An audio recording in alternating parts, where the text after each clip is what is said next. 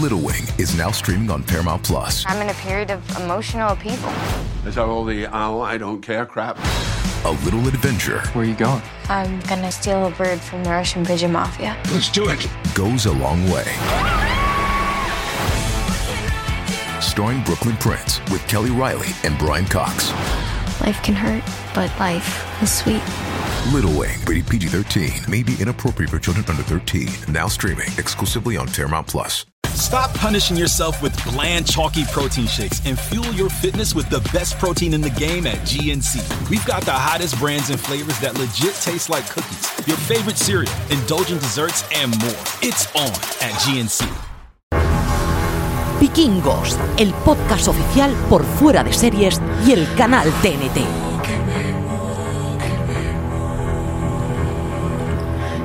Bienvenidos a Vikingos, el podcast oficial donde analizamos la sexta temporada de Vikingos con episodios de recap semanales. Yo soy Francis, barba poblada Raval, y en esta aventura podcastera me acompañan María la Escudera Santonja Buenas. y Richie Perillas, Pesa Fintano. Muy buenas.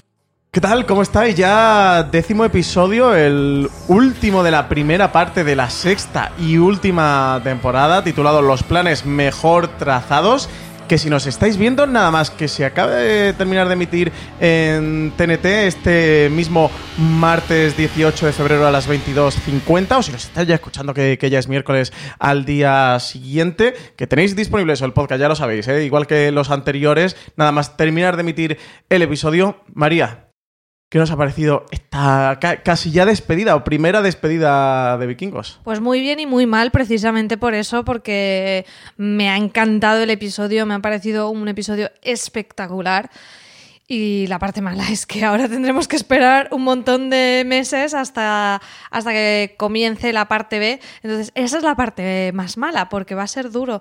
A mí me ha encantado. Eh, luego lo desarrollaremos, pero me ha gustado mucho la batalla, me ha gustado cómo abordan todo, me ha encantado esa parte onírica que nos va presentando ese diálogo interno entre Bjorn y Ivar de quién se la juega a quién, ese juego del gato y el ratón de hacemos esto que sé que lo está esperando el otro, pero luego le doy un giro con el giro y bueno, las sorpresas finales eh, espectacular. Un, un episodio espectacular que menos mal que Richie se equivocó en su teoría y sí hemos tenido batalla.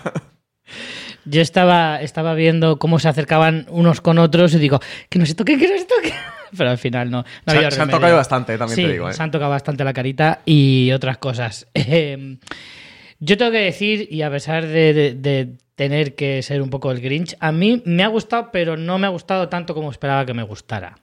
Quiero decir, mm, claro, esta, mm, nosotros la concebimos como una temporada, aunque, aunque mm, eh, nos quieran, eh, el canal Historia en este caso, nos quiera vender un poco que dividen la temporada en dos, cuando en realidad son temporadas enteras.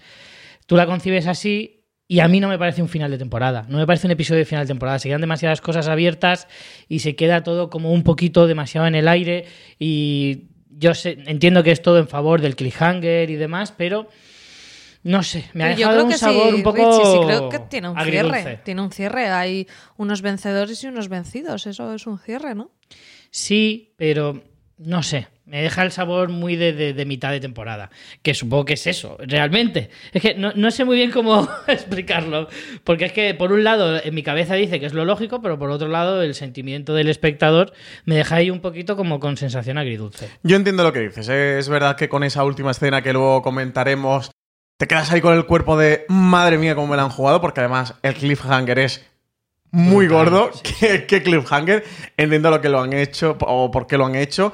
Y la verdad es que nos quedan 10 duros meses por delante para, para ver cómo se resuelve. Ya no solo vikingos, ya no solo lo que va a ocurrir con la trama de Ube y de Torbi y de Otter y de Loki y todo esto, sino lo que ocurre con Björn, con Harald, con Ivar. Es verdad que el cliffhanger ha sido brutal. Es verdad, queda un poco de coraje que nos hagan esto no lo hayan resuelto. Pero bueno, creo que está bien jugado y, y al final, vikingos, aquí hemos venido a jugar. Yo el episodio me lo he pasado muy bien, entiendo perfectamente lo que dices, ¿eh? pero me lo he pasado muy bien, me ha gustado mucho, me ha resultado muy divertido, muy entretenido, con muchísima acción, donde la trama ha avanzado mucho, donde han ocurrido cosas que jamás hubiera esperado, que no hubiera esperado incluso para el final de la serie. Y sí, es la parte Bjorn que estamos comentando, que luego llegaremos al final.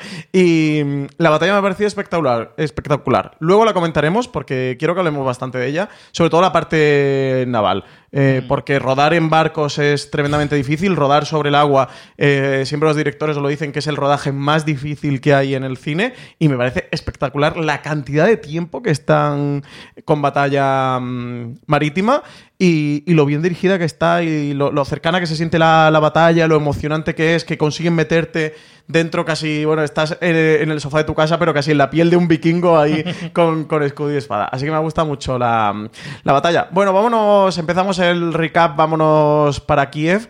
Eh, tenemos aquí a Ivar y Bitzer, que empiezan el episodio ya vaticinando lo que va a ocurrir, que lo veníamos anticipando del episodio anterior con que se iba a acercar la primavera, que el invierno estaba desapareciendo y que se acercaba la batalla. Richie, desgraciadamente, se acercaba la batalla y se ha acercado del todo. Pues sí. Eh, pero si os parece, vamos directamente a la escena. Esta escena que es la primera que nos deja aquí eh, retorciéndonos con, con lo que ocurre, que es que Ivar va en mitad de la noche, entra en una habitación decorada con velas y, y de repente aparece Katia desnuda, rubia, luego veremos con una peluca, que, que le, que le besa, ¿no? Que además le dice, yo creo que una frase clave para entender todo lo que está pasando aquí, porque es algo que yo creo que ahora sí que lo debatimos, sé que sí que han terminado de desvelar o desenmarañar lo que ocurre, no sé lo que pensáis vosotros. Yo tengo más o menos ya una teoría clara eh, cuando le dice la frase esta de Ivar a Katia de sabes que no puedo y, y ella le dice el claro que puedes y nos deja aquí este cliffhanger porque recordemos que es la frase que Freydis le dice a Ivar en su momento y por la que también Ivar casi que se enamora, ¿no? Perdidamente de ella de esta mujer puede hacer por mí lo que nadie ha conseguido. Mm, a mí me sigue dejando un poquito, mm, o sea, descolocado toda esta historia. ¿Por qué se pone una peluca rubia? Lo primero que pensé. Sí, yo también. Dije, ¿cómo sabe, cómo sabe Katia que Freydis era rubia? ¿Cómo lo puede Yo, saber? yo he pensado que sea por algo de. eh, Ka- eh, Katia sabe que es alguien, o sea, que es una escandinava, que no todas tienen por qué ser rubia, pero yo creo que se pone una peluca un para poco nada. haciendo este juego, ¿no? A ver, yo aquí creo que lo que nos está apuntando la serie es algo que ninguno de los tres planteamos en nuestras teorías de la gemela malvada y demás, y es que realmente Katia sea una especie de reencarnación de Freydis, que no podría ser como una reencarnación como tal, entendida como que alguien cuando muere nace en otra persona porque por edad no cuadraría, pero dejemos volar la mística y como Sí, que hay algo de, ¿no? que, de Freydis que realmente está en Katia. Eso es al menos lo que Katia le quiere contar a Ivar, que luego veremos si no es Oleg vía Katia manipulándole. Pero está claro que el uso de ese diálogo, que si los espectadores no se fijaron, es muy revelador, porque no es casual. Primero puedes pensar que él está diciendo lo de no puedo porque no puedo traicionar a Oleg, y realmente se está refiriendo a sabes que no puedo porque sabes que soy impotente, y ella, la respuesta, que es la que le dijo Freydis, de tú, Dios todopoderoso, vas a poder con esto y con, y con mucho más. Entonces, allí hay un juego muy enrevesado que yo espero que lo resuelvan más claramente, porque en esta escena podríamos intuir, sobre todo si la vinculamos con la escena posterior, de que después Katia y él están por, la, por las calles del... Bueno, es dentro del palacio, ¿no? Ujú, E- e- sí. Esa plaza de, de, mm, el palacio, donde Katia le dice que, que eh, como, como que le da... No, y le, y le da credibilidad a esa idea de que ella sea una conexión con Freydis pero Oleg sigue mirando desde arriba. Entonces, ¿hasta qué punto Katia no es un vehículo para averiguar si si sí o si no Ivar ha traicionado a Oleg mm, con el tema de Dier? Es todo muy enrevesado. Y yo no me fío un pelo, no me fío un pelo de ella ni de Oleg.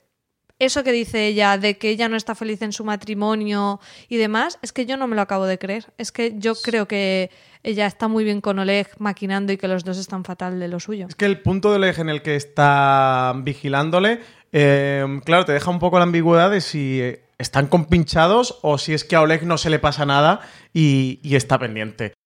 Mm, Yo Es que- estoy más o menos con María, ¿eh? de que sí que están compinchados y que, y que al final Katia está, o sea, sigue jugando con Ivar y le tira un poco Oleg conoce o sabemos que, que sabe o intuye parte de esta trama de conspiración de Ivar con, con Dier y creo que está tirando un poquito del hilo a través de, de Katia manejándolo, ¿no? Jugando con él. Lo que pasa es que eh, también es extraño porque conociendo el pasado de Oleg, lo celoso que fue con su Claro. exmujer que la asesinó, que utilice a Katia también en un terreno hasta sexual de que se acueste con Ivar para sacarle información, resulta cuanto menos confuso, Sí, ¿no? sí, sí. porque es como que no te pegaría de Oleg.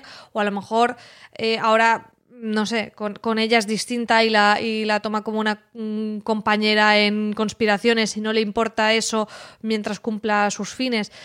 Es todo muy confuso porque mm, si tenemos en cuenta lo que sabemos de Oleg hasta ahora, tampoco te cuadraría que utilizara a Katia o que se compinchara Sí, con pero Katia. el punto de Oleg eh, con, con la otra mujer que nos cuentan al principio de la serie es por, por Sí, una es traición una al final. traición y le- esto le es estaría infiel. pactado. Exactamente, y, y aquí es una, es una trama que están, en la que están los dos conspirando. Es ciertamente diferente. es- él es más embaucador y tramposo que celoso. O sea, yo Le creo que- pesa más, ¿no? Sí, Esa yo parte. creo que Yo estoy contigo, yo realmente él, le pesa más el hecho de ser más dominante de los demás, estar siempre un paso por delante de todos los demás y es capaz de sacrificar incluso el amor de su mujer o, o jugársela que se acueste con, con su adversario ahora mismo, que ni siquiera es enemigo. eh, que, que- que el, el que de verdad sienta celos. De todas formas, yo creo que hay eh, el plano en el que se miran Katia y Oleg después de la conversación en la plaza, es un plano que puede jugar un poquito en contra de la trama. ¿Por qué? Porque, por un lado, si es como, como se quedan muy serios mirándose el uno al otro, se nota que, o sea, puedes intuir que no están compinchados. O no, yo creo que es Pero suficientemente ambiguo para que no te digan Mm, nada. Es ambiguo, es ambiguo, pero si luego resulta que están compinchados, esa mirada es muy contradictoria. Porque en realidad en esa mirada tendría que haber algún gesto, algún guiño, algún algo. Porque ya Ibar estaba de, de espaldas y además que se le veía desde el plano que hacen, desde el punto de vista de Oleg, eh, eh, en contrapicado, se ve. Eh, juegan a esa ambigüedad, están jugando también con nosotros como espectadores a que mm, tomemos una posición o hagamos la teoría, ¿no? O pongamos mm, nuestro apoyo sobre Yo, uno de los en dos cualquier puntos de la caso, balanza. digo más, yo de, de, de Oleg evidentemente nadie se fía y eso es un- una obviedad, pero... Y es Ka- sensato no fiarse de él. Claro, claro, o sea, es imposible pensar lo contrario. De Katia está jugando muy a la ambigüedad, pero de Katia no me fío un pelo. Yo creo que si no está compinchado con Oleg, que puede ser, que realmente no sea feliz en ese matrimonio, como dice demás, aún así creo que está utilizando a Ivar. No se está enamorando de Ivar, no ve en él una liberación ni nada, ve su vía de escape. Ve de decir, yo no quiero estar aquí, no quiero estar con este psicópata. Este e- es un pichoncito que encima. Es, Sí, porque eh, encima me ha- Ibar le dice lo de me estoy Claro, empezando a enamorar de ti, que en dices, bandeja. vamos a Pero, ver. pero ¿no pensáis que Almarita cuando de cántaro. Ibar le dice eso, está jugando también con ella? Porque yo es lo que pienso, ¿eh? que cuando Ibar le dice también me estoy enamorando de ti, creo que a Ibar no se la están pegando. Yo creo Yo que a de a- Ibar- a Ibar manipul- de Ibar intenta sí manipularla a ella, a ver también ella hasta dónde está dispuesta Y a también llegar. es el aprendizaje que tiene con Freydis, ¿no? De que con Freydis él se dejó llevar y fue vulnerable y al final Freydis le traicionó y puede que esté haciéndolo. Es un juego muy confuso. Me ha gustado mucho, Richie, lo que has dicho de que Oleg es más dominante que otra cosa porque realmente con su mujer la mata porque, porque él siempre va un paso por delante, es siempre quien manipula y no podía eh, aceptar que en este caso la ella colaran, claro. le engañó a él. Pero aquí, bueno, podría ser. A mí me tiene muy, muy intrigada y quiero que nos lo respondan de una vez ya. Sí, sí, desde luego. Por la identidad de Katia Freydis, que es algo que hemos estado debatiendo durante toda la sexta temporada y que no nos lo han dejado cerrado ah, en, en el final de esta primera parte de la sexta temporada. ¿Qué pensáis realmente que ocurre? Yo os digo mi, mi teoría después de aquella especulación que hicimos de, de Gemela Malvada, que creo desgraciadamente y desafortunadamente que Michael Hurst no tomó esta vía, de verdad creo que ha dejado un tren pasar en esta serie. Ha perdido una oportunidad maravillosa. Pero la tuvo votando. Creo, después de ver esta escena, apostaría fuertemente, ¿verdad? Que que creo que, que realmente es eso. Que, um, y después de la escena que vimos con Bitzer en el noveno, en el, Sí. en el octavo episodio que, que, el- que Sí, Ivar- que dice lo de que no se parece. Sí, que le Claro. pregunta, ¿no? De, oye, ¿no ves que es Freydis y tal? Y sí que creo, y eso, y después de ver esta escena, el diálogo ese que tienen, lo que le dice Katia, eh, que el punto de la reencarnación, que también casa con su religión y tal, creo sinceramente que sí que, que es fruto al final de la imaginación de Ivar, que puede guardar un cierto parecido muy velado, pero que mm, de alguna manera extraña, que entiendo que nos van a explicar, sí que, que Ivar cuando la ve aparecer de repente es piensa que, que es Freydis y no tiene nada que ver. Y a partir de ahí, cuando se dan cuenta de, de Sí, esto... Oleg lo utiliza Exactamente. Y, y con la escena que ocurre en el mercado de Iver cuando se encuentra con, con Katy en el mercado, creo que a partir de ahí ellos han elaborado más o menos el montaje y están jugando con él porque también saben de ese punto de traición que, que les está tramando Ivar con Dier. Así que, Richie, era tu teoría, creo que era Sí. tu teoría. Así que creo que después de ver esta escena estoy bastante a favor de esa teoría. ¿eh? Que creo que sí que es fruto de la imaginación de Ivar, no a través de un envenenamiento ni No. de un juego psicológico, sino simplemente que él tiene ese tormento del, del pasado, como hemos visto a Bitzer con, con toda la escena de, mm, Mm, de sí, es un y demás. Exactamente. Y que, que este tormento le, le persigue y lo sigue teniendo de, de- de alguna manera inconsciente, ¿no? Mm. Y, y le ha brotado con, con esta mujer. Además, como dices, es que esa información se la dice Ivar a Katia, o sea que ellos la podrían usar en cuanto a que Katia lo sabe, porque en la primera escena que se encuentran en el mercado le dice eres Freydis, si Katia se lo ha dicho a Oleg, ya lo tienen en bandeja para jugar sí, sí. con él. Y todas las escenas posteriores que tenemos pueden ser de eso, de, de jugar a sacar esa información, una información que además podía tener más o menos fácil, era un rey, ¿sabes? Puedes saber con quién se ha casado y si ha tenido un hijo y si la mujer era rubia y ya empiezan a jugar a manipular. Yo lo compro bastante. Es un poquito tramposo en cuanto a que eh, nosotros como espectadores tomamos el punto de vista de Ivar y la vemos con la misma actriz. Entonces ahí es donde juegan con Claro. nosotros, pero bueno, es parte de la gracia también. Pero también es, eh, pero eso se hace de una manera, a mí, en mi opinión, es, es muy positivo de cara a los espectadores porque el momento en el que Ivar la vea con otra actriz, igual que nosotros, Sí, va a ser un es- choque es- muy, ese muy momento potente. va a ser impagable, porque en realidad yo es que digo más, me la voy a jugar incluso diciendo que yo creo que llegará un punto, yo creo que efectivamente, yo creo que Oleg y Katia no están compinchados, que Katia está jugando con él y que el día en que haga eh, efectiva su venganza y a lo mejor mate a Oleg, eh, será ese momento en el que Ivar la vea como la verdadera mm, persona que la verdadera Yo creo que Katia que harán un cambio de casting. y entonces ahí dirá, ostras, me ha traicionado, porque es que yo creo que Katia se está aprovechando de todo lo que le ha ido contando a Ivar, diciéndole que se parecía a su mujer, si es que le ha dado todos los datos, se los ha dado a Ivar. Y en el caso de que le faltara algún dato, yo sigo con mi teoría de que Oleg tiene un espía en Kattegat y que lo que poco que le pudiera faltar, eh, se lo podían dar. Si no, la teoría que dices tú, María, de, coño, al final era un rey que estaba casado y, y es que eh, a la otra punta de- del mundo podían haberle llegado un montón de rumores. Es más, podía haber mandado Oleg en el, el día en que llegó Ivar a, Claro, vete a- para allá a la y- Rus, vete y- para allá y averigua todo de este tío. Claro. Todo.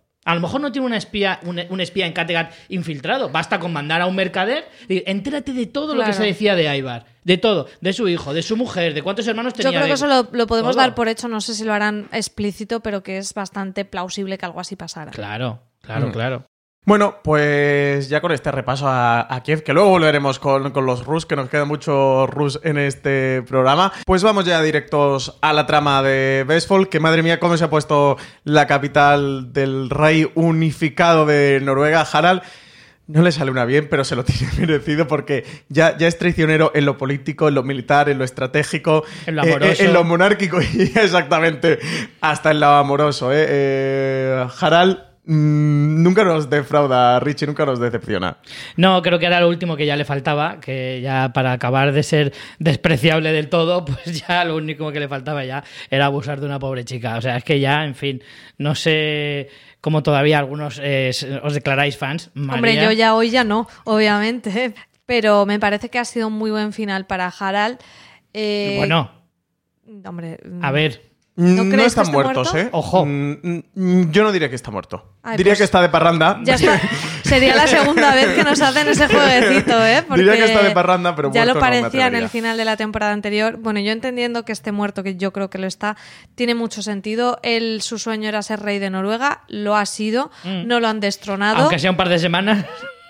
Bueno, y al No, final más realmente tiempo, tiene pero- su merecido en el sentido de que como no ha sido un buen rey, al final también lo que se resume, era muy difícil que vencieran a los Rus, pero desde luego no ha acudido nadie a, a apoyar Nadie. esa unificación, entonces ha, ha acudido nuestro amigo Torquetol y poco más. Hombre, Pero es que Claro. con ese, con ese nombre te llaman a batalla y no te puedes resistir. Entonces tiene, eh, al final a él le pueden esas inseguridades, esos celos, todo lo que ocurre con Ingrid es terrible y es un reflejo de, de otra vez de que él sabe de que siempre va a estar a la sombra de Bjorn. Eh, la violación a Ingrid es solo por odio a Bjorn, que Sí. es terrible, de hecho, es pronuncia su durísimo. nombre, es una escena tremendamente eh, dura. Es horroroso porque es como tienes a la mujer que para mí era una diosa y era la mejor de todas y encima para ti no era suficiente y tomas otra esposa, intenta eh, embaucar a Ingrid para, para, quita- para jugársela a Bjorn a la vez y quitársela, eh, ya que él le quitó a Gungnil.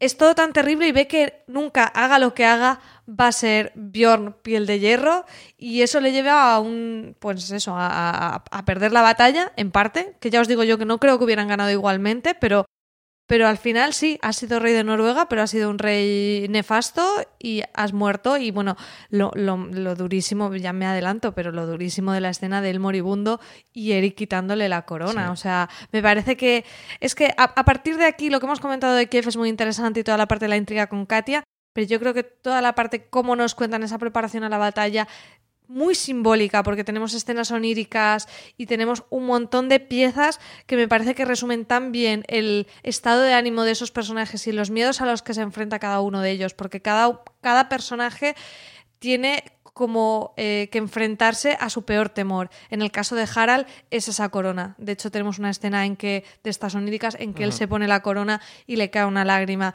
Ese miedo a tanto a ser rey como a dejar de serlo, porque no sabe ser rey y acaba, y acaba con un trágico final que para mí, espero que sí esté muerto, que ya nos lo han jugado otras veces, pero creo que no hay otro final para Harald. Otra cosa me parece que va a ser alargarlo. Me parece el cierre perfecto para el personaje.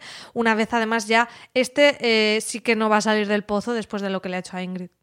Sí, de hecho, a ver, la naturaleza de, de Harald a lo largo de toda la serie es la derrota.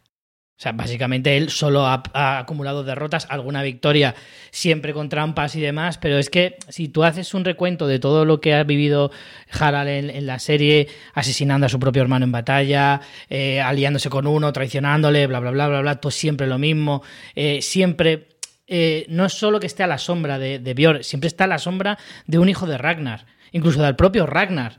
Eh, es que siempre ha estado en un segundo plano, lo cual le convierte evidentemente en el, en el derrotado número uno de toda la historia de vikingos. Entonces estoy de acuerdo con María que el mejor cierre para él es la última derrota posible, que es como rey desprendiéndose de su corona, muriendo en la batalla, una batalla que evidentemente no iban a perder, pero que no iban a ganar, perdón, pero que tampoco él ha hecho por ganarla. Es como que la había perdido antes de iniciarla. Le dicen, ¿no, ¿no están aquí todos tus aliados? Y ni se molesta, dice, pues no, no lo sé, habrán venido algunos, otros no. Porque es que ya en el fondo le da igual, porque Sí. sabe que esa batalla no la va a ganar nunca. Es ni como con soy- todos los soy noruegos de, del el mundo. rey de Noruega y al final seré recordado como el rey que perdió Noruega en Vuelvo lugar del rey unificado. Vuelvo al primer episodio de este podcast diciendo es el rey de la mierda. Sí. la verdad que sí, al final, Básicamente. al final es el, el rey de la nada y en Me esa reafirmo. escena que comenta María en el que Eric lo ve moribundo de, co- Sí. de cómo está en sus últimos momentos. Eh, no le presta ninguna ayuda, lo que va es a coger la corona y, y- y a llevársela. A mí me parece un muy buen cierre para el personaje, coincido con vosotros. No podemos afirmar de que está muerto porque no lo hemos visto morir. Y ya sabéis esto cómo funciona en una serie de televisión. Hasta que no vayas el funeral de un personaje, no lo des por muerto. Dicho eso, eh, ojalá el personaje haya muerto en esta escena. O si lo retoman en el primero de la sexta temporada, que ya sea su final, ¿eh? aunque me gustaría que esta hubiera sido la escena final. Me parece una despedida muy coherente con el personaje, que al final muere en batalla, que al final muere solo también él luchando en batalla, pero también tremendamente dura después de esa violación de Ingrid. La escena es terrible, Terrible. que luego es más terrible aún cuando ves a Olaf consolándola, Sí. diciéndole pobre niña, pobre niña o mi pobre niña. Y ya directamente se te desgaja el alma.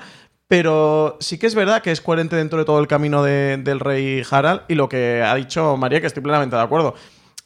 Él ha visto que nunca va a poder superar a Bjorn, nunca, nunca mm, va a estar por encima de él.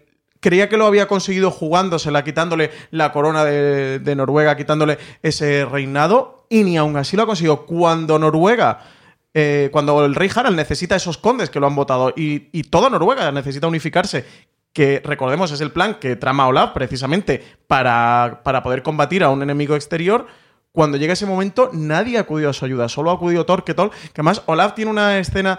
eh, cu- cuando empieza la trama de Vestfold, él tiene un diálogo muy lapidario sobre esto que él dice, ahora Harald tendrá que justificar su puesto como Sí. rey de Noruega. Y ya nos está anticipando, nos está vaticinando lo que va a ocurrir, de que él no va a estar a la altura y que al final toda esa artimaña que él tramó no le ha valido para nada y para lo único que ha servido es para que Noruega pierda ante, ante la Rus. Así que muy duro, también muy triste para los vikingos porque directamente son mm, masacrados. Ahora Masacrados. entraremos a debatir ello, pero, pero es que al final las, las tropas es- eh, de la Rus eran tremendamente eh, superiores. De hecho, hay un momento en, un ba- en el banquete, bueno, en una de las escenas de comida que tenemos, en el que hay una conversación precisamente entre Harald y Olaf, donde eh, Harald está rabioso de, de esta situación, de ver cómo además Gunhild ya ha perdido el niño, que ahora hablaremos, y ve que Bjorn ha tomado la otra esposa, y Olaf le dice, él es como, no entiendo cómo puede hacerlo, y, y es como, Bjorn eh, lo hace porque puede hacerlo, esa puede, sensación claro. de y tú no puedes hacer nada.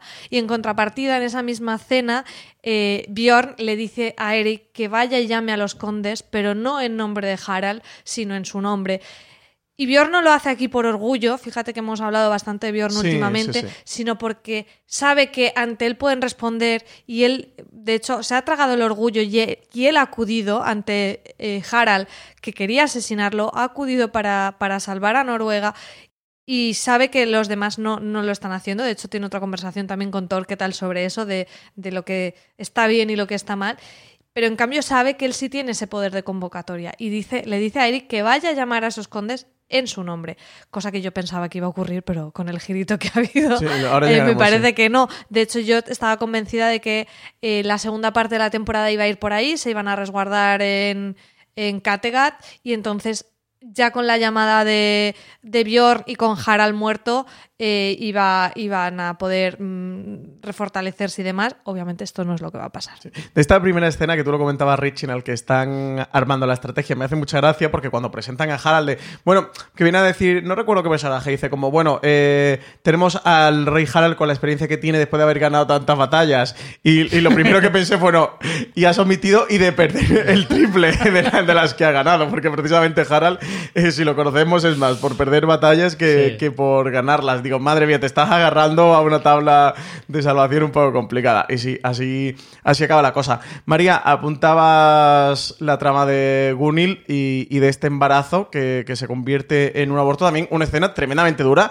porque este décimo episodio ha sido demoledor y sentimentalmente Demoledor, muy sí. duro eh, para muchos personajes. Bueno, nosotros somos super fans de Gunil y aquí creo que Richie no iba mal encaminado, que al menos Eric sí tiene una atracción por Gunil. No sé si Gunil la tiene hacia Eric, creo que ella ahora mismo no es capaz de amar a nadie por, por todo el duelo que tiene, primero de la traición de Bjorn, ahora la pérdida del niño y veremos después con la muerte también de Bjorn. Eh, Pero veremos la muerte de Bjorn, insisto. Bueno, yo creo insisto. que Bjorn está Yo muerto. eh, antes quería decir, perdona que te corte María, pero si, si es la piel de serie- hierro, aquí se lo habrá ganado si no está muerto, porque vaya.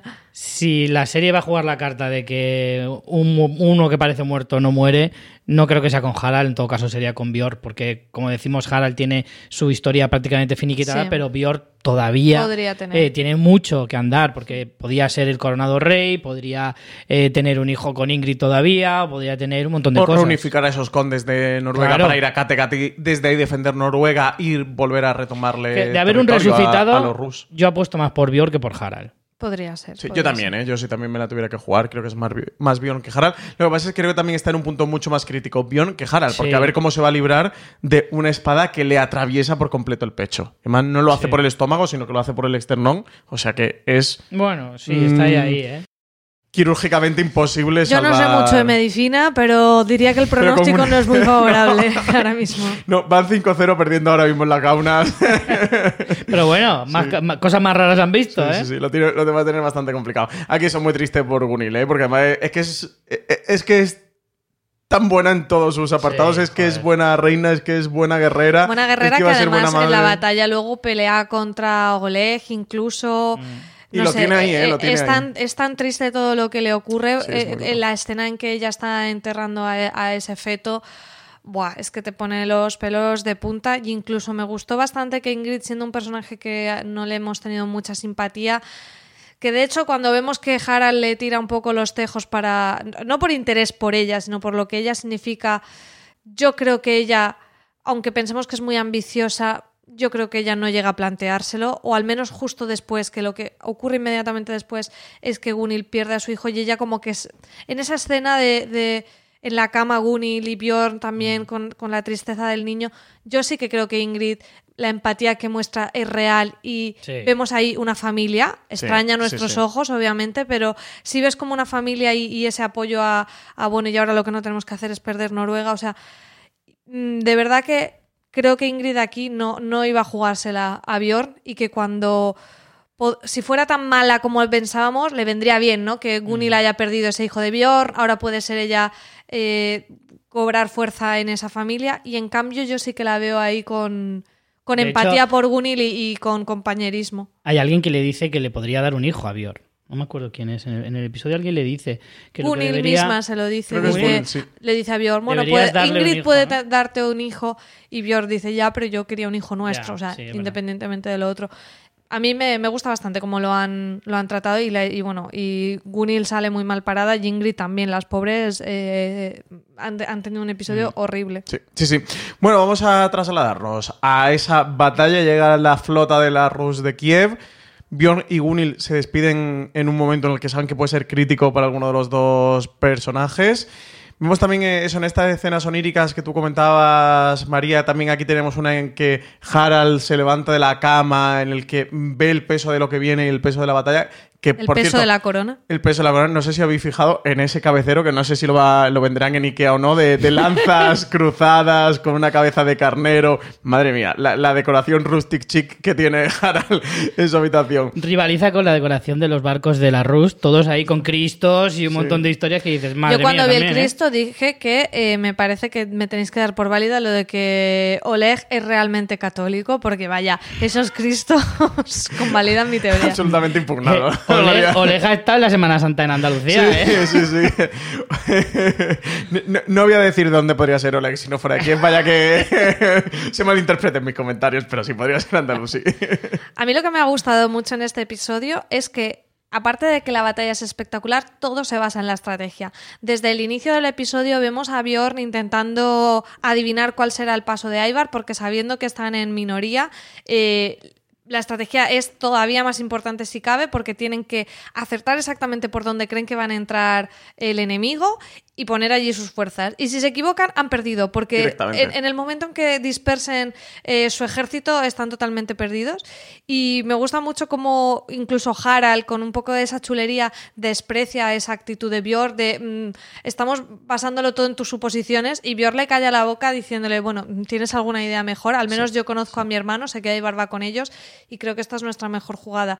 Y a partir de ahí, todo el juego discursivo de la batalla nos va llevando a flashbacks de, de Ivar planeando la batalla en Kiev, diálogos oníricos entre ellos dos en la playa conversando de mm, yo tengo pensado que vas a hacer esto y yo pienso que vas a hacer esto y de parte de quién están los dioses.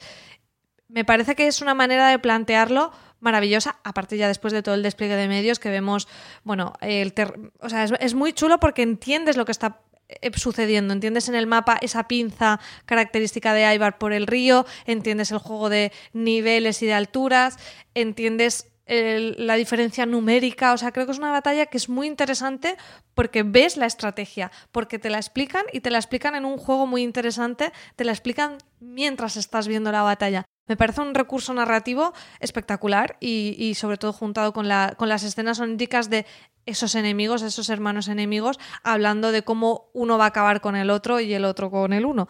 Sí, sí, sí. A mí es, eh, en cuanto a la parte onírica de esta escena que vemos entre, entre Bjorn y Ivar, de lo que más me ha gustado del episodio, porque ves también a través de esos diálogos y volvemos otra vez eh, al legado de Ragnar y de cómo son los dos hijos de, de Ragnar, que por un lado, mientras el padre estuvo en vida, sí que se disputaron el cariño del, del padre, de a ver a cuál de los dos eh, Ragnar amaba más, y que cuando muere Ragnar, realmente son los dos que se han disputado ese manto, ¿no? Ese, ese legado de Ragnar, esa espada de, mm, de los vikingos, y aquí los vemos enfrentados, es como esa gran batalla final en la que ya los dos personajes van a luchar entre sí, y me ha parecido muy bonita. Y también eh, cómo introducen todo, tú lo dices, lo has dicho María o lo has apuntado, de el diálogo de los dioses, de mm, cómo tú siendo hijo de Ragnar vienes con unos cristianos a luchar contra tu tierra, a invadir tu tierra, a luchar contra los dioses, de los dioses te van, te van a abandonar, ¿no? Y, y cómo al final, pues también lo comentamos en el octavo y en el noveno episodio, de cómo todo esto, más allá de una parte estratégica y política, también en cierta medida se convierte en una guerra de religión y cómo el cristianismo está acabando con el paganismo.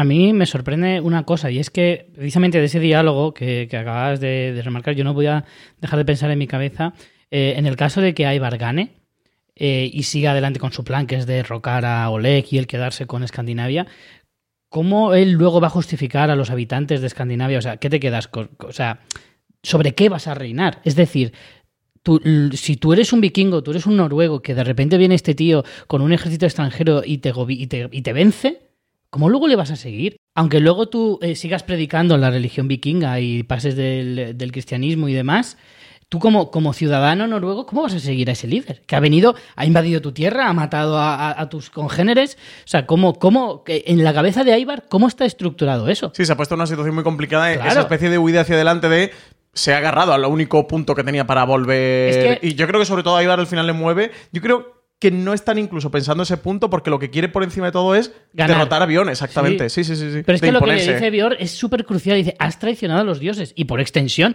has traicionado a tu cultura, has traicionado a tu religión, has traicionado a tu pueblo, lo has traicionado todo. A tu Es que padre. si ganas, a tu padre, a- o sea, a tu legado, a tu historia, absolutamente todo. Él sigue creyendo que sigue el legado de Ragnar, no sé con qué justificación. eh, Sí, en con la su conquista, cabeza. con la invasión. Bueno, aquí incluso, se justifican todos, pueblo. porque Witcher también ha tenido frases de Sí, bueno. me he dejado ya, he abrazado la idea del placer de la destrucción porque este era mi destino, que dices, qué lástima que no se haya cumplido mi teoría de que el primero en morir haya sido Witcher, porque Sí, es que se a lo ha ganado. una. Pero te voy a decir una cosa con respecto a lo de Vixer.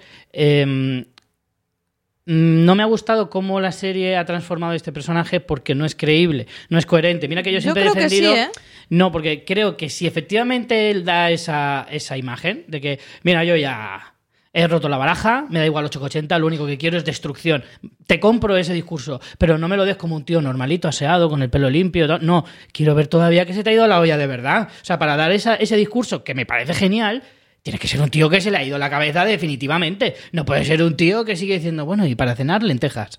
O sea, no. A mí el punto con Bitzer de lo que me cuesta es que durante toda la sexta temporada parecía que su única salvación era acabar con Ivar y de repente ha vuelto a caer en sus redes. Que es también Sí. muy de la trayectoria de Bitzer, que, Sí, que pero- ya hemos pero visto. lo ha Pero, hecho- después de este punto que vuelva a caer y esté tan integrado y nos lo han justificado con no la ha muerte de la. Gerza. No, Ibar no ha hecho sido nada, Bitzer ha, con la ha- Gerza. ha caído por inercia en todo Sí, caso. sí, sí. Y porque también creo que Bitzer eh, le pasa como a Ivar en cierto sentido, que no tenía otro recurso. O sea, al final el punto de Bitzer y Ivar siempre ha sido la, la atracción, eh, que estallar, que, que se vuelvan a repeler y volver otra vez a, a juntarse. Lo vimos cuando se baja de esa barca de, de Upe y vuelve con Ivar, cuando con Upe le hubiera ido bien y Upe lo respetaba y lo quería, y decide en el último momento irse con, con Ivar, y ahora vuelve de cuando no tiene a nadie, cuando ve que ya también Kattegat ha quemado todos los puentes, que con V y Bjorn ha quemado todos los puentes, decide otra vez irse con Ivar. Yo creo que al final es dentro del egoísmo de Bitzer. Lo que pasa es que Bitzer creo que era un personaje al que le teníamos mucho cariño y que es. Y que realmente nos hemos dado cuenta que es un personaje tremendamente egoísta y hasta cierto punto ruin. Que el único ruin de aquí de los hijos de Ragnar no era, no No era Ivar. sino que Bitzer también es un, un ser bastante oscuro. Sí, sí, desde luego. Desde luego, sin duda. Pues tenemos también por aquí eh, toda la parte, María, que tú comentabas de, de la estrategia. A mí también es de lo que más me ha gustado de, mm, de este episodio y lo más interesante. Creo que sí que consiguen darle el punto realista de, sobre todo desde el lado de los vikingos, de tenemos estos recursos, este es el mapa, pueden entrar por todos estos sitios, nos tenemos que repartir, nos tenemos que, que organizar y donde Bjorn plantea todas las posibilidades conociendo a su hermano, pero donde ves de que los recursos no son ilimitados, de que las tropas no son ilimitadas y mucho menos desde su lado, y que sí que tienen que cubrir todos estos puntos flacos, y luego vemos todo lo que nos han contado sobre el panel, cómo lo desarrollan realmente en la batalla. A mí, te voy a decir una cosa, me gusta a nivel eh, visual, me gusta a nivel narrativo, pero a, a nivel argumental me queda un pelín cojo, porque en realidad ambos dicen lo mismo. O sea, que no hay lugar a la sorpresa. Eh, Bior le dice, eh, solo hay dos maneras de entrar, las vamos a tapar las dos, Y Ibar dice, solo hay dos maneras de entrar. Vamos a probar por esta y si no, y al mismo tiempo probamos por la otra. Es decir, los dos hacen el mismo plan. No hay lugar a la sorpresa. Y en este tipo de batallas, en este tipo de, de- de secuencias, normalmente siempre se deja una pequeña ventanita, una pequeña puerta a que ocurra una estrategia sorpresa y que haya un giro que cambie un poquito el devenir de la batalla. Y en este caso no lo ha habido. Yo Bueno, hay, hay giros, pero muy pequeños. Creo que apuestan por el Son realismo. giros más. cuando- son giros inesperados. Cuando llegan por el fiordo, Bjorn ya espera que lleguen por ahí, pero Ivar, como sabe que lo esperan, el giro que hace es que van con barcos de bajo calado, no tengo ni idea de náutica, Sí, sí, así son que creo que es Barca, así, sí, lo dice. para poder realmente bajar con las tropas a Llegar pie, hasta que es lo playa. que creo que ellos no, no se esperan, no saben. Pero no cambia la batalla tampoco. Hombre, sí cambia porque consiguen, Consiguen desembarcar, desembarcar. muchos más. Y después Björk predice que harán la pinza y que irán por el río. Y por eso tienen a un grupo emboscándoles entre los que está Y construyen Gunil. esa barrera. Y construyen la barrera. El problema es que siguen siendo muchísimos y consiguen vencer Sí, esa barrera del, del río. desbordados. Y a mí me parece espectacular porque es como... mm, era una entrada muy complicada porque después tienen esa alta montaña que es la que protege la capital y, y Bjorn, eh, perdón, y Ivar eh, consigue planear una estrategia loquísima como que vayan escalando por esa montaña hasta cruzar eh, a la Momentazo el de la montaña, tengo que A decirlo. mí me ha ¿eh? encantado. Ver a Ibar con estos protopiolets eh, sacados de, de una especie de, de hachas escalando la montaña. Y realmente el, el punto que me gusta aquí de, mm, de, de- de- de la dirección y la producción del episodio es que hay un plano en el que hay 60 personas Sí. que están escalando una montaña de verdad. O sea, están escalando 60 personas una montaña, trepando por unas cuerdas. Y es como, wow, que, que veas una, una batalla de este tipo. Vienes de toda la parte naval, de que consiguen romper ese dique, que, mm, que lo han incendiado y de repente esta escena, que, que sabemos que es una montaña que da la parte trasera de, de Bestfall. Y eso, que en principio... eh, sí que Bjorn prevé de que pueden tirar por ahí eso, hacer ese efecto pinza, de que consigan entrar Sí. por detrás, tanto por delante por la zona de la playa, como por detrás. Yo entiendo lo que tú dices, Richie, de que, um, de que Lo no dejan lugar a la sorpresa, pero apuestan mucho por el realismo, ¿no? Yo creo que lo que hacen es contarte lo inevitable de la situación. Eso o sea, sí, eso al sí. final tiene sentido en cuanto a la historia porque da igual que lo supieras o da igual que lo planearas, era inevitable, que es mucho lo que eh, Eric está todo el rato, está muy cenizo diciendo, no sabéis a lo que os Sí, enfrentáis. Eris es un poco Olaf, ¿eh? en Eh, este bueno, episodio. Yolaf, otro que tal baila. Entonces, creo que está bien contado porque por mucha previsión que tuvieran no podían hacer nada Sí, contra es ese enemigo. Y me Sí, parece que no está fallan muy como estrategas No militares. fallan. Incluso tienen cosas muy chulas que Richie me acordé de ti porque ese momento cuando tiran esas bolas con Sí, pinchos, yo dije, esto a. Richie le va a encantar. Y luego Y luego las pueden prender. O sea, es, es como... me- Yo me- las habría aprendido antes de tirarlas, pero bueno, eso ya cada uno. cada en su gusto a la batalla, yo no me meto. Pero me recuerda mucho esa parte de, de- de inventiva, como vimos en la aldea de la Guerza con el laberinto, todo eso, al final como espectador te va sorprendiendo Sí, y ves que ellos han militar. hecho todo lo que han podido, o sea, es Mm. que más era imposible, pero era un enemigo, te, te lo llevan diciendo toda la temporada que era un enemigo al que no podían vencer. Entonces me parece que, bueno, pues que, que es que por mucho que estuvieran preparados, no, el, el resultado iba a ser el que Y en el final que del noveno episodio tenemos el- la vemos la magnitud de esa fuerza de, de la Rus, que es imparable. No recuerdo, porque Richie, tú contaste los soldados y lo dijiste en el podcast anterior. 6400. Pues eso. Y- Solo en esa facción, que no quiere decir que Sí, sí, era una parte. Sí sí, sí, Entonces ves eso, que es inevitable. A mí también lo comentaba al principio del programa. Me ha encantado que hayan hecho el esfuerzo de rodar tanto sobre, sobre los barcos. Hay unas zonas en las que se ve que, que, el, que el plano lo han conseguido hacer con grúa desde tierra, porque, porque son planos muy complicados que están metidos cuando están escalando los barcos, cuando se meten por ese brazo de mar, ese río que se adentra en las montañas de, de Bestfall. Hay unas escenas con, con la grúa que son absolutamente espectaculares.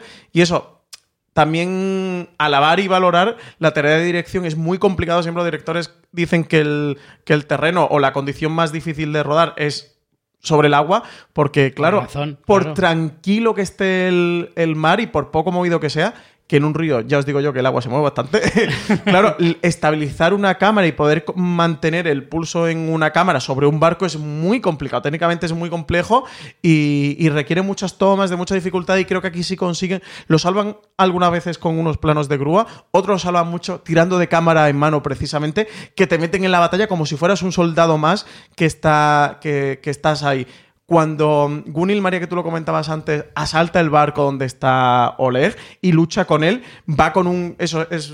Llevas un cabrón, ¿no? Con una Steadicam dentro del barco luchando y, y sientes que estás entre Oleg y Gunil disputándote Yo estaba de- sufriendo de- totalmente intentando por esquivar Gunil, ¿eh? el, el hachazo. Y Pero ya lo que le faltaba. Me ha parecido muy ¿eh? emocionante. muy, muy Bueno, y emocionante. no hemos comentado eh, que tenemos a un Oleg con una armadura imponente que es que yo lo veo y es el casting perfecto para una peli de Drácula. Porque es que lo ves con esa, con esa armadura negra, con ese porte. Total, es, una especie de escamas que lleva. es que da miedo. O sea, es, me, parece, me parece que haría un Drácula perfecto este actor. Sí, sí, sí, sí, representa el terror El más terror, absoluto. Representa el terror más absoluto. Muy inteligente llevarse a un niño de 13 años o 12 los que tenga a una batalla tan Sí, porque bestia. tenemos ahí a Igor y además, de hecho, reforzamos esta visión que teníamos de cómo Ivar lo protege, ¿no? Todo el Sí. tiempo está muy pendiente de él. De hecho, está, eh, si no me equivoco, la proa es la parte de delante y ahí está Oleg como, como Sí, en el mascarón como el caudillo delante, de sí. todo y, y, sin embargo, Bitzer, eh, Ivar, eh, Igor están en, en popa, atrás del todo. Y es Igor precisamente con quien está, es con Ivar, no con Oleg. Bueno, tenemos la escena esta onírica entre Bion y Ivar ya final, que yo creo, me, me gustaría analizar, sí, sí que he apuntado el diálogo, porque me gustaría que lo analizamos, creo que va a ser determinante lo que vamos a ver en el regreso de la sexta temporada y ya última parte, y que también nos puede servir un poco para esclarecer si Bion está vivo o no, en el que Bion le dice a Ivar, he cometido muchos errores, he fallado, pero esta vez no fallaré, los dioses me ayudarán, te derrotaré, y Ivar le dice, te equivocas, los dioses te abandonaron hace mucho tiempo, no puedes vencerme. Creo que aquí nos están marcando un poquito el rumbo, nos están dando pistas de realmente si Bion está vivo o muerto, porque esta escena es justo antes de que veamos esa batalla en la que Bion está despedazando a sus enemigos y de repente aparece Ivar en un momento absolutamente, este sí Richie que, que no se ve venir, ¿eh? porque de repente gira, eh, están rematando a un soldado de la Rusia en el suelo y cuando se levanta aparece Ivar y lo atraviesa con la espada y lo deja moribundo en el suelo que por la mirada parece que está muerto, yo no lo descartaría tanto, y eso, y con este diálogo de escena onírica, parece que Bjorn le está diciendo a él, mm, crees que me has matado, pero mm, voy a sobrevivir y te voy a derrotar, pero Ivar parece que no, que está bastante convencido de que, de que sí que lo ha matado. Sí, yo creo que en este sentido sí que es cierto que puede pasar cualquier cosa. O sea, yo ahí la verdad es que me cuesta mucho decidirme si está muerto o no. Todo parece que sí, pero la serie eh, realmente ha jugado con eso muchas veces. Bjorn es un personaje que yo creo que no está cerrado, que sería una muerte demasiado brusca. Eh, matarlo en este... Es que deja la serie yo creo que demasiado coja. En el sentido de ahora quién se enfrenta a Ivar. En 10 episodios que quedan. Y solo nos queda Upe. Upe. Upe es el único al que yo también, eh, luego hablaremos de eso también, a ver cómo queda un poco el tablero a partir de este momento, pero no sé, lo veo como demasiado escaso, ¿no? El pobre Upe, él solo, eh, cuando no tiene ese feeling con el pueblo tan grande como el que tiene Björn y dirigir a todos los noruegos que queden contra Ivar, eh, pero que es Ivar más Bitzer más eh, Oleg en este caso, aunque Oleg seguramente saldrá del tablero. No lo sé. Me, me sigue faltando ahí una pieza clave. Creo que Uber a lo mejor no tiene tanto peso como para llevar ese final de serie suficientemente épico para, para una cosa así. Gungil quizá a lo mejor podría coger ese testigo. Podría ser. Pero no sé, me, me parece como demasiado castigo para la serie cargarse a, a Bior. Por eso es que me cuesta mucho aceptar que se lo hayan cargado. Yo creo que pueden salvarlo de las dos maneras. Es verdad que se pone más difícil para la serie que no esté Bjorn que que esté. Y con eso de que se llama piel de hierro, pues cuela cualquier cosa. Claro. ya puestos. No lo sé. Yo espero que no esté. Espero que no esté muerto. Porque además. eh, sí que cuando empiezan a, a- a gritar retirada, que vemos a Eric, eso después de, de- de ver al moribundo Harald y que le quita la corona, sí que pensé de. Se van a ir a Kattegat, se van a refugiar. Y con esta llamada que le hace Bion a precisamente a Eric, de oye. Llama a los, a los condes que no han venido a la batalla, llámalos en mi nombre. Sí que pensaba que eso, que, que en Kattegat iban a, ser- a hacer esa fortaleza, ese, ese punto, eh, mm, ese desfiladero de las termópilas de resistencia vikinga frente a la Rus y que a partir de ahí volvieran a comerle terreno. Pero claro, sin Bion todo esto es altamente improbable. Es Bueno. que tenemos a V en Groenlandia, Falta un Islandia. detalle. Perdón, Islandia. sí. Falta un detalle que se nos escapa. Y es que todavía hay un, un as bajo la manga que tiene la serie, y en este caso lo tendría Ube, que es Inglaterra. Claro, ahí podría tenemos a entrar aliados de Inglaterra en esta parte de la temporada que le ayudara un poco a reconquistar. eh, Pero no daría tiempo. El caso es que Noruega. cuando. No, no inmediatamente, me refiero a lo largo de, la- de los 10 episodios restantes. Es que cuando Ube se entere, tendría que ir a Inglaterra, convencer al rey Alfred, a nuestro añorado rey Alfred, que nos Claro. hemos quedado sin verlo en esta Pero primera son muy parte de la coleguitas, sexta. ¿eh? Son muy coleguitas. pe- Y luego tirar hacia, hacia Sí. Escandinavia. Bueno, ya sabemos que lo- los Claro, los viajes han sido rápidos. sí, pero estarían ya tan ligeros. asentados los de la Rus cuando llegaran. No sé, Bueno, yo lo veo muy mira, complicado. entonces, en ese tiempo que se pone a negociar Ubbe, le da tiempo a, a, a Ivar a cargarse a Oleg tres veces.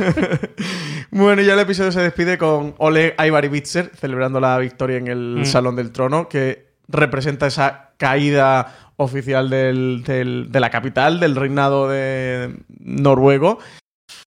Ay, qué, qué punto tan triste. Con, con- con todo lo que hemos visto invadir los vikingos, que nunca nos han dado pena. ahora nos han Qué dejado rápido aquí- se le olvida a uno que son saqueadores, Qué, qué rápido se nos olvida, eh. qué rápido se nos olvida. Y tenemos la pieza de Dier también, ¿no? Sí, Por ahí abierta a ver qué pasará, de si realmente eh, Ivar se quedará, pero luego echará a Oleg eh, con Dier. No lo sabemos. Está muy interesante y yo mm, no me puedo creer que la semana que viene no tengamos episodio de Vikingos. Sí, sí, sí, es un punto complicado. Yo es que os voy a confesar que estaba perfectamente preparado, y más después de la escena de violación, para que muriera Harald, pero para que en una misma temporada muriera la Guerza y muriera Bjorn, para esto no me había preparado nadie. Y encima lo que tú dices, María, de ahora hasta finales de, de año no, no tener la- la- el final de, de esta sexta temporada. Para, para que nos vayamos con buen sabor de boca, ¿queréis una de esas curiosidades que a mí me encanta venga, traer? tírale. ¿Sabéis que hay un personaje de la serie que su actor o actriz real se llama Raga Ragnars? ¿En serio? Me di, Raga cu- Ragnars. me di cuenta en este episodio, en los ¿Pero qué- créditos, ¿Qué, personaje es? ¿Es alguien protagonista? muy protagonista. Es Gunhild. ¿Con Hel se llama? Gunhild. Por eso mola tanto. La actriz se llama Raga Ragnars. Qué bueno, no lo Me di sabía. cuenta este último episodio viendo los créditos. Es que a lo mejor eso es como llamarse Paco por allí, ¿sabes? También Puede te ser, puede Paco no ser. sería López eh, el apellido. No, el Ragnar. Pero que me parece García. muy curioso, ¿eh? Me parece. Sí, que- sí. Y fíjate que con lo de tiempo que lleva el personaje de la Sí, serie, sí, sí, nos la hemos dado cuenta ahora. Que lo hemos visto. Sí, sí, sí. Bueno, eh, por ir concluyendo este recap y antes de pasar a la cueva del oráculo, Richie, valoración general, balance de esta primera parte de la sexta temporada. Bueno, a mí, me, como dije en un primer momento, yo ¿Te ha estaba, flipado, estaba flipado con el tráiler y he terminado la parte de la temporada muy flipado. Este episodio es cierto que me deja ahí un poquito de... eh, un poquito frío, pero, pero no por eso el resto del, del viaje. Pero te ha dejado frío porque has perdido una de tus teorías o... He perdido varias, seguramente. Sí, de hecho, en este episodio creo que nos ha tumbado la mitad de las teorías Hombre, de la temporada que no si- sabíamos. Si, Bjorn muere, la de que deje embarazada a Ingrid también la veo complicada. y, y alguna más seguro que tengo por ahí. Eh, así que probablemente se hayan dilapidado varias de mis esperanzas. Yo he disfrutado muchísimo de la temporada, me ha encantado prácticamente todo, o sea, mm, es que casi no le puedo sacar pegas a, a la temporada. Quizá esa parte de la fantasía me echa un poco para atrás, que no se resuelva el tema de Katia y demás. Y bueno, ya os comenté que esas adivinaciones de voy a ir porque he notado que mi madre se ha muerto, a mí eso no, no me gusta demasiado.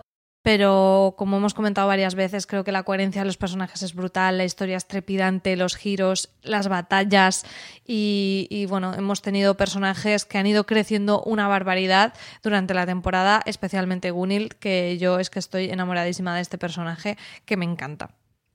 Pues yo coincido con Richie, que esta temporada me ha, me ha flipado, me ha gustado mucho. ¿eh? Creo que ha tenido momentos épicos, que tuvo tres episodios que, que encadenaron seguido alrededor de, de la muerte de, de la Guerza, de esa despedida, que fueron absolutamente épicos. Los dos primeros episodios, que, que fue con lo que inauguramos la temporada, que fueron seguidos, me encantaron esa presentación de, de Oleg y esa Rus. Creo que estéticamente ha aportado mucho a la serie y también tener un elemento que sea desestabilizador y más fuerte aún que los vikingas, porque siempre hemos visto a los vikingos que eran los que iban invadiendo y saqueando a los demás, y aquí los hemos visto por primera vez que, mm, que son invadidos y que no pueden repeler a ese enemigo exterior. Y el último episodio a mí de verdad me ha encantado, sobre todo a nivel de, de dirección y de producción y esta gran escalada que también lo comentamos en los recaps, que era un poco lo que le pedíamos al final de temporada, lo que esperábamos de esa mm, gran batalla jamás vista con toda la batalla Bueno, Richie marítima. no la esperaba tanto. sí, Richie no. Que Richie no debe venir tanto. Eh, me ha encantado, de verdad. La, la batalla marítima me ha, me ha gustado mucho. Me ha parecido muy guay lo que han hecho para despedir esta primera parte de, de la sexta temporada. Y nada, si os parece, pasamos directamente ya a la primera de nuestras secciones, pasamos a la cueva del oráculo.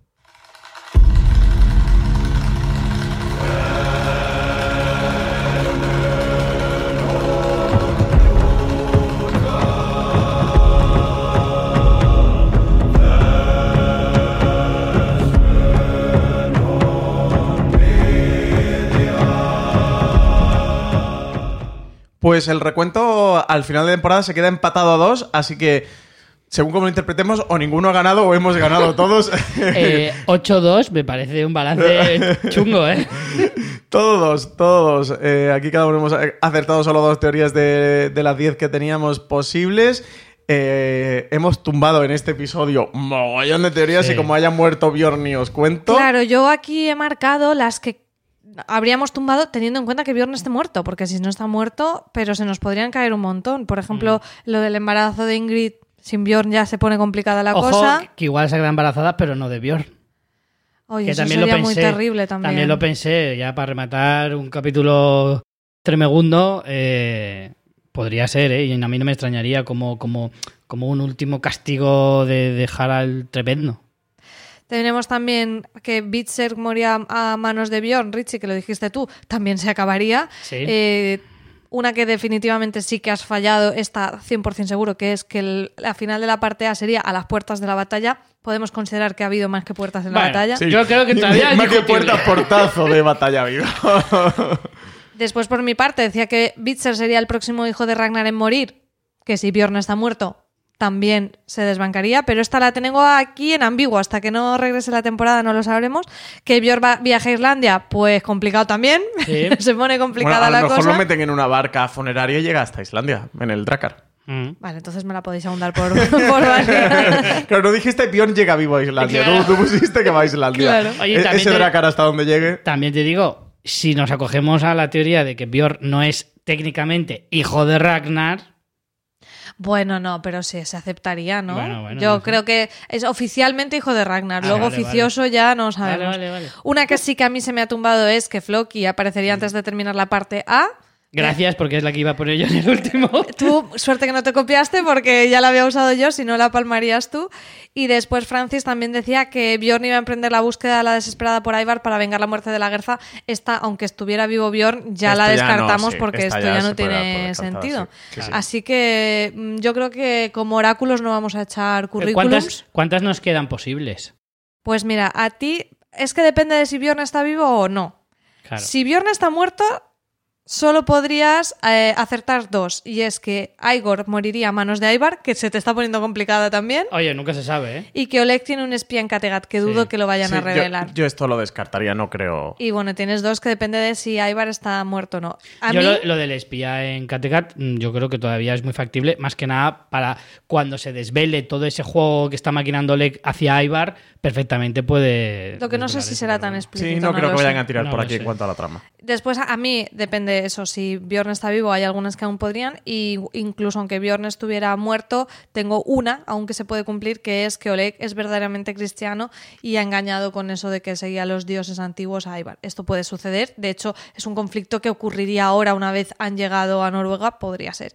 Y a Francis le quedaría que Oleg muere a manos o por un plan urdido por Ivar, se puede cumplir todavía. Qué ridículo. Y- Madre mía. Bueno, tan- también- tan, evidente, tan evidente que no lo hemos visto. O sea que tan evidente no sería. Y también que Eric es Eric el Rojo y van a introducir la serie, eh, en la serie, la trama de que los primeros vikingos colonizadores de América, que la van a introducir vía este personaje de Eric, eso también puede pasar.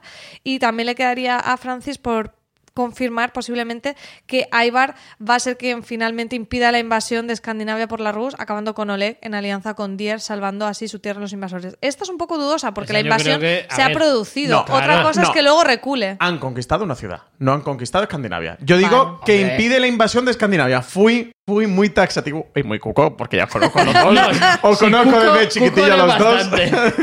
que yo dije que impide la invasión de Escandinavia. Invasión de Escandinavia, de que caiga Escandinavia. Hay muchos condes por ahí todavía que están en su reino, están en sus ciudades. Solo ha caído la capital. Que haya caído la capital no quiere decir que haya caído Escandinavia. Bueno. Hombre, vamos a ver, si estás esperando a que los ayuntamientos quiten la bandera de Noruega y pongan la de la Rus, tampoco hay que llegar a tanto, digo yo. Bueno, pues así se ha quedado la cosa. Yo diría que no, no, creo que TNT, o sea, nos debería dar vergüenza aceptar cualquier tipo de Sí, premio por sí. esto porque ha sido lamentable. Mira, que nos manden unos posavasos y unos bolis y yo creo que con eso. Yo creo que, que, que, eh, en base a nuestro honor vamos a rechazar ese viaje, porque además nos iban a llevar de viaje a- al Kattegat original, yo creo que lo vamos a rechazar. Bueno. O en todo caso lo vamos a coger, pero que tenemos que ir a pie. Si quieres- mira, lo cambiamos, Maps lo cambiamos por ir a un restaurante aquí en Alicante que se llama Vikingos, que es así de hamburguesas gigantes y, y ya está. Sí, Y- en Málaga está ahí- el Brutus, pues sí, que nos inviten al Brutus al Vikingos o algo. O el viaje eso, a Kattegat, pero andando desde Madrid a Kattegat y de vuelta. ¿Quieres que tonto. te calcule cuánto? Cálculamelo, porfa, y lo miramos al final. Digo mucho que nos paguen una pensión allí en Kattegat una noche y se acabó. Bueno, pues sí, así nos han quedado por ahora las teorías. María, de cara a la segunda parte de la sexta temporada, a ver, ¿qué tienes tú por ahí?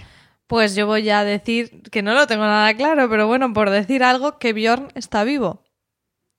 No sé cómo se recupera uno de un espadazo en el pecho, pero Sí, oye. Si hay algún médico escuchándonos, por favor, que nos escriba un comentario diciéndonos esto si tiene cirugía posible o la podemos dar por descartada. Una hierbas, un poco de barro y en dos semanas a, a entrenar. Pero bastante, bastante complicado. Richie, ¿qué tienes tú de teoría para la próxima temporada? Yo la verdad es que lo tengo un poco difícil, pero bueno, me voy a arriesgar con una que ya más o menos la hemos comentado y es que yo creo que va a haber, eh, o sea, que Katia va a traicionar frontalmente a, a, a. En alianza con. Sí. O sea, a Katia a Ivar. Le va a Pero bueno, traicionar. traicionar, no le va No sé si- no, no hay traición posible, tampoco es su Si aliada. hay ¿Cómo? una Sí, traición, hombre, decirle a Oleg, oye, este te ha- Claro, te ha ya sea en, en traicionado con alianza, Ivar". ya sea en alianza con Oleg o simplemente para irse y luego, oye, ¿y si Katia se carga a, a? Para quedarse ya de reina, por ejemplo. Eso puede pasar. O sea, no, no entras en si lo hace por su cuenta o con pinchado con Digo Oleg, que la pero que. Katia traiciona a Ivar. Sí, que no está enamorada de él, que está jugando con él. Básicamente eso. Yo, eh, mi teoría es que eh, Bessex va a volver a aparecer en, en la serie. Joder, macho. Pero, pero, pero, pero si no he dicho nada, espérate. Que Bessex va a volver a aparecer en la serie eh, y que en los primeros episodios van a ir a pedirle ayuda y, y va a ser... Con primeros episodios, ¿cuántos? Claro, el 8, te dice el, el 18. En los ocho primeros episodios van En, a... en los tres primeros Ah, bueno. episodios, en los tres primeros episodios van a ir a Bessex a pedir ayuda. Tengo la duda de, de cómo lo van a hacer, si lo van a hacer a través de UB o van a mandar emisarios. Creo que van a mandar emisarios, pero esto no lo pongo en la teoría, ¿eh? ojo, cuidado. Eh, pero creo que van a ir en la alianza Bessex. Bessex tiene que volver a aparecer en la serie. O sea, creo que tenemos tres puntos por ahí pendientes y, y esto enlaza un poquito con, los- con lo que os quería comentar de qué esperáis para la próxima mm, temporada. Creo que tenemos la trama de Otter, Upe y Torbi con ese Golden Land que han comentado, esa tierra dorada, esa tierra de oro que han comentado, que yo creo que es algo que vamos a ver al inicio de la próxima temporada. O sea, no creo que Upe vaya a volver a Kattegat ni vaya a volver a Escandinavia. Yo creo que esa trama va con Otter porque cogen un barco y emprenden esa búsqueda de, de Golden Land, que puede ser eh, América, entendemos que es América del Norte. Em, luego está la trama, la trama de Floki, que todavía no han sacado nada durante esta sexta. Y luego la trama de Wessex, que es la otra que también se han quedado, que se han dejado por ahí. Creo que son las tres grandes incógnitas que se nos quedan, más allá de si Bjorn está muerto o no, o Harald está muerto o no. Así que he estado dudando de cuál de esas tres iba a hacer teoría, pero eso me la juego con Wessex, que van a recurrir a su ayuda. Y ha comentado mm, Michael Hurst, el creador, en una entrevista que daba, de que veremos en el final de la sexta temporada la vuelta de alguno de los personajes icónicos de la serie. Yo creo que esto apunta a Floki, que es muy evidente, pero lo otro O que. Rolo, el- eh, exactamente, O justo ahí Que el otro cabo que tenemos por ahí suelto es que Rolo, que recurran a Rolo más allá de Wessex para derrotar a la Rus, también recurran Sí. a la ayuda de, de Rolo. También lo pensé durante el episodio, digo, esto solo lo puede salvar eh, el Tito Rolo. María, no sé tú qué esperas para la próxima temporada. Ya no metiéndolo como teoría, pero qué esperas para, para la, bueno, las- la segunda parte o parte final ya de la sexta temporada. Yo con que esté al nivel de esta primera parte ya me quedo contentísima, me lo he pasado muy muy bien y creo que es verdad que a medida que van despidiendo a personajes clásicos eh, parece que va- se pone más complicada la, la historia, pero como han introducido nuevos personajes tan interesantes como Gunil, como Oleg, eh, es que no es que te da igual, pero que te mantiene el, el interés eh, en cualquier caso. Incluso aunque Bjorn estuviera muerto y Harald estuviera muerto, yo sigo con ganas de saber lo que les pasa al resto de personajes.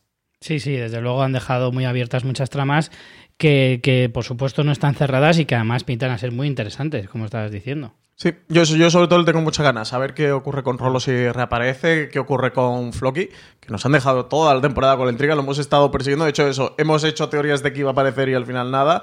Y lo que ocurre con, con Otter, que además me gustó mucho su aparición y teniendo al, al actor que, que, cogieron, entiendo que sí que va a ser un personaje bastante complejo. Ya lo hemos visto con sus verdades, con sus mentiras y con sus artimañas. A ver qué ocurre con, con todo esto. Francis, si al final TNT se digna a pagarnos ese premio, que sepas que andando de Madrid a Kattegat se tardan 22 días y 9 horas sin dormir, o sea, ininterrumpidas, y son 3.109 kilómetros. Hay un tramo que es por el mar, por el Mar del Norte. No sé si significa que te tienes que meter en el mar y ir andando por Y el nada. fondo, porque aquí no lo especifica. Pero vamos, en cualquier caso, son 3.000 kilometritos que te metes Un- en el un- pecho. y la haciendo noches un par de meses, dos meses y medio. Unos pocos, sí. Pues nada, pues eh, pillamos unas buenas vacaciones y nos Sí. regalan una noche. Me río yo del camino de Santiago. María, eh, yo creo que tenemos que pasar al scroll del episodio. Vete pensando, a ver, ¿a quién se lo vamos a dar?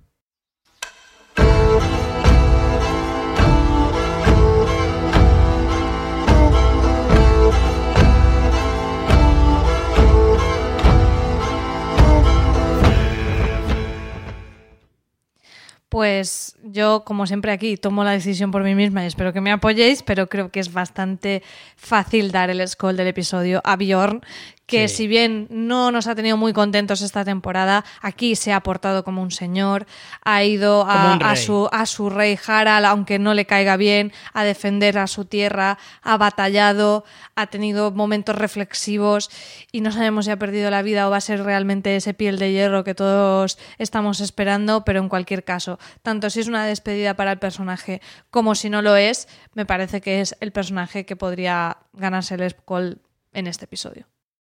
Yo estoy totalmente de acuerdo, no sé tú, Richie. Me gustaría estar en desacuerdo, pero no. no, no. Me No, sale muy bien esto de decidirlo Sí. unilateralmente, pues siempre estáis de acuerdo. La verdad que sí. No, y, Eh, y desde luego, si es la despedida trágica del personaje, Claro. pues. De que, como, como no podía ser de otra manera. Aquí, Michael Herr sí que ha comentado en, en alguna entrevista. Primero, ha coqueteado bastante con que no esté muerto. Ha dicho. El, bueno, sí, eh, eh, está bastante mal herido, pero hombre, muerto. A ver, A ver, muy, muy bien de salud no está, pero muerto, muerto está coqueteando con Muy esto. bien de salud no está. es lo que te da un agujero en el pecho. ha tenido días bastante más Claro. favorecidos. Ha habido épocas en las que tenía Sí. el pecho cerradito. Hay épocas mejores, pero muerto, muerto no está. Y lo que sí, eh, Alexander Ludwig, que es el actor que interpreta a sí que ha comentado que eh, en esta segunda parte de la sexta temporada, que vamos a ver a. Que no sabe si Ya, bueno, vivo claro. en el presente, en flashback o lo que sea, pero que a Bjorn lo veremos. No ha especificado si mucho, si poco, eso, o vivo o en flashback. Pero no ha puesto sí que ha nada, especificado que no ha lo puesto nada en su Instagram. Que tú estás muy a tope con eso. No me he metido ya, por lo que sea lo bloqueé. bloqueé, report, spam y venga fuera el Instagram con los spoilers. Bueno, vamos directamente a estos emisarios de Kattegat.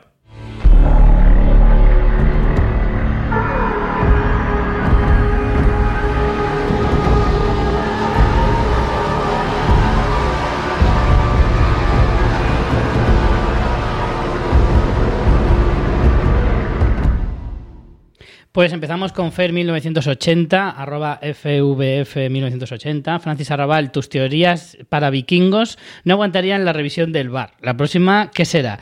¿Que la primera parte de la temporada acaba en el episodio 10? Oye, me gusta como teoría, ¿eh? ¿Puedo cambiar la mía? me gusta bastante la teoría de. Yo me de Fer. apunto la de en esta décima temporada no le van a cambiar el título y seguirá llamándose vikingos. Yo me parece muy injusto este tipo de acusaciones, lo tengo que decir. Creo que me he convertido en un chivo expiatorio de, de unas malas prácticas y decisiones que se han tomado en este programa. Hay una persecución contra ti. Exactamente, que están recayendo en mí. Rodolfo Hermosa Figuerdo dice, buen podcast, Team Ivar y que Odín le devuelva la virilidad para que pueda estar con todas las lindas vikingas escandinavas. Ibris bien. nos decía, teoría, Otter mató a Floki y le quitó una cruz perteneciente a Adelstan, la cual le arrebató en su nombre Floki, o bien Floki le ha hablado de él teniendo en cuenta que Otter es cristiano. Hombre, ahí hay una relación que sí sabemos que algo tienen que ver. Estas dos tramas algo tienen que ver una con la otra. Sí, pero yo hay aquí hay una cosa que me, eh, que me escama y es que Yo creo que a Floki sí le veremos y no será en flashback en la próxima temporada. Es que yo creo que Floki de ninguna manera está muerto. Porque es que sacar a un personaje tan importante de la serie sin verlo me parece demasiado uf, arriesgado por parte de la serie. Pero bueno.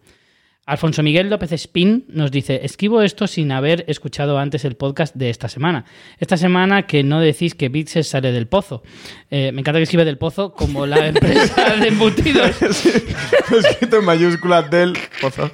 Pero bueno, Yo, mis que Alfonso igual lo dice Miguel, por eh. eso, que igual se piensa que Bitzer, pues eh, yo que sé, community manager del pozo y ha dicho, pues todavía no ha salido, está arreglando papeles, no lo sé. Sigue ahí con, Eh, con- con los chorizacos, con el salami. Entonces, ya esta semana, que no decís que dice, sale del pozo, la empresa de embutidos, eh, consigue salir, jajaja.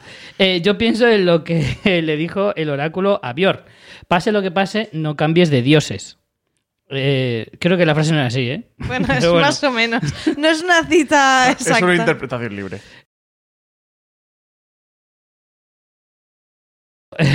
Con lo cual, creo que irá a pedir ayuda a Alfred y supongo que le dirá que tiene que cambiar de dios. Gracias por estos podcasts.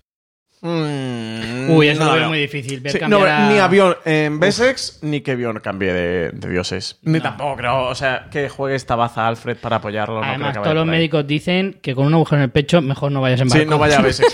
Yo creo que, que a lo mejor esto, si lo uniéramos lo que el oráculo dijo a Bjorn con, con las circunstancias actuales, creo que van más. Por la parte de Bitzer, de Bitzer ha traicionado a los dioses y eso le va a traer malas consecuencias, que porque Bjorn se lo plantee o se lo llega a plantear o le suponga un dilema. Sí, es que es más fácil que vayan por esa por ese lado de la maldición de los dioses por haberlos traicionado, Sí, tanto sí, sí. Pinsel como Ivar, por haberse aliado con el enemigo. Pero bueno, si lo ves así, UB también estuvo ahí coqueteando. Steven Soto Ávila dice: Mi pronóstico es que Ivar gana y Bjorn acaba derrotado y herido de muerte, al igual que el rey Harald. Y vaticino que Floki ya no sale en esta temporada. Pues este chico lo acertó todo, vaya. Sí. Me parece que ha hecho trampa, ¿eh? A mí esto. Esta, esta triple apuesta combinada. Sí, teniendo en cuenta que en Estados Unidos. Me, me huele a chamusquina, ¿eh? el Esto me, huele, a- episodio. esto me huele a chamusquina, sí. Eh, Ñi, que es arroba íñigo barra baja SH, dice. Se va a putolear en vikingos.